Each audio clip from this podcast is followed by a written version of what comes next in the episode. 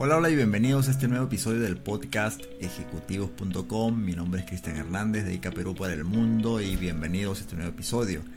Hoy vamos a hablar algo respecto eh, de las reuniones, a propósito de un artículo que ha salido recientemente en Harvard Business Review, que nos indica precisamente cómo identificar estos elementos distractores que a veces nos echan a perder las reuniones o en todo caso el objetivo de la misma, ya y sobre todo cómo gestionarlos.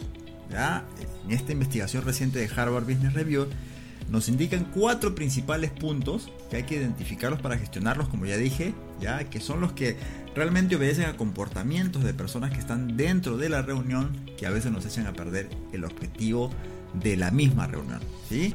Y sobre todo al final vamos a ver tres elementos que nos van a servir para controlar mejor esto, de manera tal que no perdamos el foco y no perdamos el tiempo, evidentemente logrando llevarnos una reunión súper eficaz.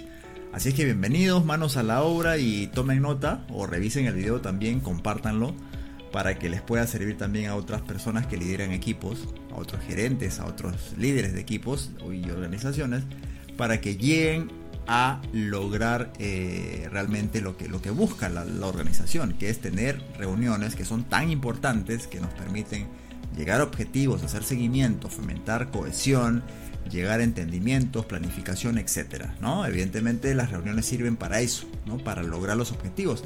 Pero ¿qué pasa cuando cuando se dispersa el foco, cuando no logramos engranar la reunión, el tiempo de inversión, el tiempo de las personas, ya y el objetivo que se debe sacar de esa reunión. ¿Sí? Entonces, muy atentos por favor. Cuatro principales comportamientos, cuatro principales distractores que hacen que esto eh, se complique un poco. ¿sí? Uno, problemas de gravedad. Como su nombre indica, el tema de la ley de la gravedad baja o baja, ¿cierto? Un elemento distractor, que es el primero de esta lista de cuatro, es cuando alguien, por ejemplo, pone sobre la mesa el tema de querer cambiar algo que se sabe que no está en ese nivel de decisión. Por ejemplo, temas que tienen que ver con políticas de la empresa. Temas que tienen que ver de pronto con algo mayor, que tiene que ver con la cultura de la organización. ¿no? Alguien de la reunión suelta este tema y empieza a distraer la atención. Y evidentemente la persona que tiene que dirigir esto ¿no? va a sentir que eh, están desviando la atención del punto central, donde todos deben estar enfocados para lograr cumplir el objetivo de la reunión. Entonces, este primer punto definitivamente nos ha tocado a todos, ¿no? Cuando alguien plantea y otra persona lo sigue, alguien plantea algo que no se va a poder solucionar en ese nivel de equipo, sino que corresponde a otro momento, a otro nivel, a otro tipo de personas que van a gestionar en otro nivel jerárquico. Por lo tanto, este primer problema, este primer comportamiento, es importante identificarlo para ponerle el cauce correspondiente para llevarlo hacia otro momento, agendarlo y eh, por ahí eh, también invitar a las personas en otra reunión para tratar este asunto, porque todos los asuntos evidentemente tienen que ser gestionados, pero en el momento oportuno, en el lugar oportuno y sin echar a perder una reunión que tiene otro objetivo. Entonces, primer comportamiento, que es un comportamiento descarrilador o disfuncional de las reuniones, es precisamente este, problema de gravedad, ¿no? Abordar temas que no corresponden al momento, y menos si no está al alcance solucionarlo. Debemos enfocarnos en aquello que sí podemos gestionar, lo, no lo que no podemos gestionar. Punto número 2, sobrecarga de suposiciones. También pasa, ¿no? este es el segundo punto de los cuatro, que alguien por ahí suelta la retaíla de suposiciones. Y alguien dice de pronto, supongo que esta persona del área X me va a devolver este, qué sé yo, este, este parte, este presupuesto, esta, este material, no lo sé, ¿no? Pero empieza a suponer y la otra persona también le sigue el juego, ¿no? Empiezan a suponer. Y nos metemos en la reunión en ese mundo de suposiciones que no trae nada confirmado. Y la gente empieza a desconcentrarse y la gente empieza a perder tiempo, algunos emocionalmente ya están un poco calientes y la cosa se pierde, ¿no? El foco se pierde. Este es el segundo punto que hay que identificar porque también es importante poner, eh, poner el punto seguido. ¿sí? Tomar nota, agendar para llevarlo a otro momento, a otra reunión y continuar con el, con el ejercicio de lo, que se, de lo que es más importante de esa misma reunión. Segundo punto entonces es la sobrecarga de suposiciones. No hay que suponer, ¿no? Hay que, hay que gestionar cosas que tienen que ver con una comunicación eficaz en su momento con las personas correctas. No vamos a suponer porque sentimos que tenemos a alguien que nos va a respaldar, ¿no? Pero no es el momento. Entonces, lejos de suposiciones, por favor. Tercer punto, que es un comportamiento disfuncional o descarrilador que nos hace perder el foco y el tiempo de la reunión y fastidia a todos, ya y lo desconcentra a todos, es el pensamiento negativo, ¿no? Nunca falta por ahí alguien que tenga un pensamiento algo fatalista, ¿no? Algo así como que si alguien trabaja, por ejemplo, en producción y están desarrollando una línea, ¿ya? Si toda la línea, todos los elementos están bien, pero resulta que uno de ellos tiene una etiqueta que está mal, esta persona negativa dice, no, todo el lote está mal, no sirve para nada y empieza a generar malestar, ¿no? Entonces, esta persona fatalista, que esperemos no esté, no esté dentro del equipo eh, en el cual estás trabajando, ya puede echar a perder el foco, puede echar a perder el objetivo de la reunión, ¿no? Pero este es el tercer punto que de acuerdo a este artículo que ha publicado Harvard Business Review, ya es, en, eh, eh, digamos que en orden de importancia, un elemento al cual hay que prestarle mucha atención, porque puede hacer perder el foco. Cuarto principal comportamiento que es totalmente pernicioso y que nos genera malestar, pérdida de tiempo y desenfoque, es la persecución de ardillas. Así le llaman, ¿no? La persecución de ardillas. ¿Esto qué quiere decir? Por ejemplo, si el objetivo de la reunión fue, por ejemplo, eh, lanzar un producto nuevo, ¿ya? Y alguien levanta la mano, ¿ya? Pide la palabra y empieza a tocar un punto que fue eh, algo que ya se resolvió hace 3, 4 semanas en una reunión previa y sencillamente alguien dice, sí, a mí también me faltó esto y la otra persona, sí, a mí también, ¿no? Y por eso se llama así, ¿no? Persecución de ardillas. Porque alguien suelta algo que va saltando de un, de un lado a otro y empieza a generarse esa, esa dispersión. Y este cuarto punto eh, nos pasa a todos porque alguien lanza algo y como alguien eh, siente que es algo atractivo, quedó pendiente o sencillamente es algo que, eh, que, también es importante porque le compete a ellos, ya empiezan a desenfocarse en la reunión cuyo objetivo fue otro. ¿Se dan cuenta? Entonces, a modo de repaso, estos son los cuatro principales comportamientos que hacen daño en las reuniones, que es importante que tú como líder de equipo identifiques para poder gestionarlo con lo que vamos a ver seguidamente. Los cuatro eh, temas son problemas de gravedad, sobrecarga de suposiciones, pensamientos negativos, que siempre están ahí, siempre nos falta alguien que ha tenido por ahí un día que no ha sido tan espectacular, ¿no? Y lanza alguna idea no tan positiva. ¿Ya? Y la cuarta, y la cuarta parte o el cuarto comportamiento es la persecución de ardillas, ¿no? Que a todos les ha pasado, a todos nos ha pasado. Y así como hay elementos distractores, ya hay elementos que son, digamos, eh, disfuncionales, que distraen, que echan a perder un poco el tiempo, ciertamente, y hacen ineficaces algunas reuniones, también hay elementos que, que de acuerdo a esta investigación nos recomiendan para poder gestionar mejor y llevar la reunión hacia hacer una reunión muy productiva. Ya son tres cuestiones que hay que tomarlas en cuenta sí o sí en todo momento para no perder el foco. Primero, mejorar el enfoque de la reunión. Esto tiene que ver básicamente dentro de este primer punto con tres cosas también. Primero, determinar el objetivo principal de la reunión. Determinar el objetivo principal de la reunión. Quiere decir que hay uno principal y los demás son subsidiarios. Y básicamente tiene que ver con, por ejemplo, esta reunión tiene el objetivo de tomar decisiones o tiene de pronto el objetivo de hacer, hacer un brainstorming, ¿no? lluvia de ideas para, para luego desarrollar un producto, qué sé yo, o tiene de pronto el objetivo de alinear al equipo, o tiene el objetivo de generar alguna propuesta, qué sé yo. Entonces, en este punto hay que definir el objetivo principal, ¿no? sobre, sobre el cual van a trabajar todas las personas que van a asistir a esta reunión. ¿Cierto? Y dentro de esto, de mejorar el enfoque, que es el primer punto, la primera recomendación de las tres, está lo otro, reformular, reformular los objetivos, pero no como una lista de cosas ya concebidas. ¿Esto qué quiere decir? Que no es correcto o no sería correcto, ¿no? en esta óptica no sería correcto mandar la invitación con todos los objetivos subsidiarios o todos los objetivos en el mismo número de los, de los asistentes de la reunión. Porque estaría como que sería como una cuestión ya informativa, ¿no? Vamos a convocar una reunión con estos ocho objetivos para las ocho personas asistentes. Entonces básicamente se trata de una cuestión solo informativa. En cambio, lo que se propone con esto es tengamos, tengamos el encargo, ya, el encargo de darle la tarea de preparación a las personas que van a asistir.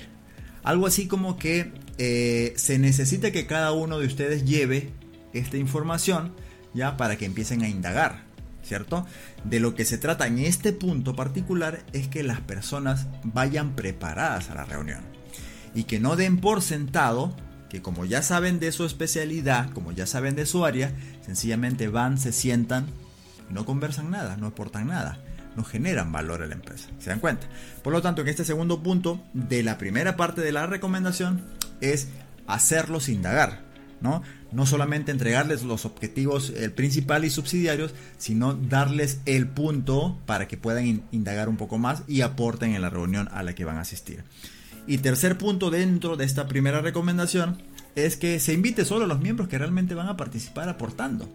No, no se va a invitar a aquellos que sentimos que deberían estar porque necesitan conocer y bla bla bla bla bla bla. No, sino aquellos que van a participar según el objetivo, ya sea porque tomarán la decisión, ya sea porque aportarán en la lluvia de ideas o ya sea porque corresponde alinearlos al objetivo central. ¿Se dan cuenta?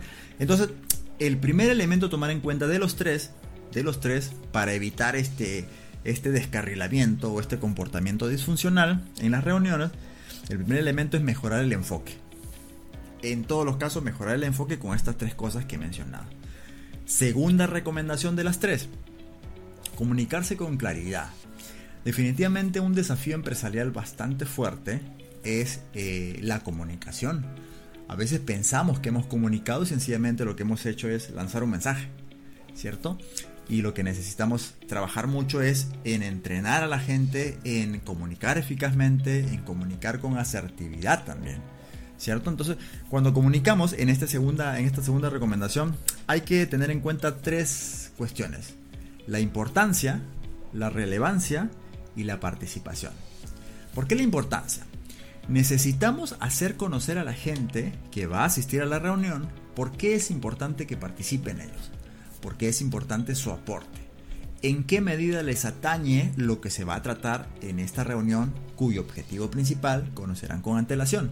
Porque es importante, ¿sí? ¿Por qué es relevante? ¿no? Hay que darles a conocer por qué es relevante para la empresa que ellos estén ahí y cuál es la perspectiva o cuál es la expectativa, mejor dicho, que tiene la reunión del aporte de cada participante. Y evidentemente es importante eh, hacerle saber a cada quien, a cada invitado, que necesitamos que participe porque su, su aporte, su aporte individual, su aporte especialista, suma y abona en favor de lo que se quiere lograr en esta reunión. ¿Se dan cuenta? Entonces, por un lado el enfoque, ¿ya? De las tres recomendaciones, por un lado el enfoque, por otro lado también comunicar con claridad. Enfoque, claridad. Y tercera recomendación, que tiene que ver básicamente con las cuatro, con los cuatro comportamientos que indiqué al inicio, que son los disfuncionales, es que la gente que asista, miren, ojo con esto que es lo más importante a mi juicio, que la gente que asista conozca también estos cuatro elementos disfuncionales o cuatro comportamientos. ¿Por qué? Por lo siguiente. Y al final termina siendo divertido, ¿eh? Miren, cuando nosotros como líderes de equipo conocemos que hay cuatro principales comportamientos disfuncionales, distractores, etcétera, cuando nosotros conocemos que hay esas cosas, ¿ya? Y también tenemos la receta para gestionar estas cosas, ¿cierto? Pero es importante participar, ¿ya? A las personas que, usualmente están en nuestro equipo participando de las reuniones, ¿no? Regularmente, porque necesitamos que ellas, las personas que participan, también conozcan cuáles son esos elementos o comportamientos disfuncionales. ¿Para qué? para que si surge alguno de esos comportamientos, los asistentes también identifiquen. Por ejemplo, si, si alguien, si alguien eh, en una reunión, ya que ya conoce el objetivo central, ¿no? que ya saben qué enfocarse, si alguien que conoce cuáles son esos comportamientos, identifica en algún compañero, por ejemplo el tema este de la persecución de ardillas, va a empezar a decir, hey, estás lanzando una ardilla. ¿Cierto? Entonces, en ese ambiente de confianza, ya esta, esta cuestión casi, casi, digamos, distractora, pero a la vez dentro de un clima de confianza, lo que va a hacer es que todos, que cuidan su tiempo, todos van a llevar la conversación o van a llevar el foco de la reunión hacia el centro, hacia el objetivo. Por lo tanto, eh, si alguien se da cuenta que dentro de los elementos, que sería el cuarto comportamiento distractor, alguien lanza una ardilla, entre la broma que se pueda generar, ya los demás van a volverlo al centro. Van a devolver ese foco al objetivo central. ¿Qué pasaría si no conocieran estos cuatro distractores? Sencillamente no existe. ¿no? No existe, no existe. Y si no existe la receta, sencillamente todo va a pasar como que a un terreno emocional en el cual alguien va a sentir que se está perdiendo el foco y que a la vez se está perdiendo el tiempo, etc. Por lo tanto, para ir culminando con, esta, con este episodio, el generar reuniones eficaces depende también del mismo equipo y de su líder, ¿no? que sabe identificar cuáles son estos, a propósito de este artículo, cuáles son estos cuatro comportamientos que distraen, cuáles son estos cuatro más eh, repetidos, más importantes comportamientos que distraen y que ponen en riesgo ciertamente eh, la eficacia, la reunión, el, el, manejo eficiente también de este tipo de reuniones tan importantes en las empresas que les permiten avanzar.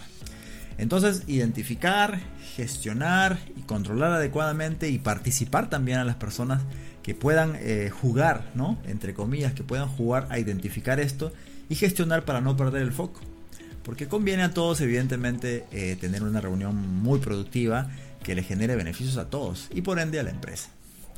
Espero que se haya, que se haya entendido bien este esquema de cosas. Por un lado, cuáles son las cuatro principales eh, comportamientos que, que, distraen la atención en una reunión típicamente, ya, pero sobre todo cuáles son esos tres elementos o tres recomendaciones que nos permiten llevar el centro, que nos permiten llevar al objetivo ¿ya? y hacer de cada reunión que sea altamente productiva y que permita generar valor permanentemente a la empresa para la que trabajamos. Muy bien, espero, espero te sirva este, este, este mapa que, va a generar mejores oportunidades para, sacarle mayor provecho a las reuniones. Así es que eh, gracias por estar ahí, ejecutivos.com, síganos en todas las redes, en todas las redes. Se despide Cristian Hernández hasta el próximo episodio y nos vemos. Chao.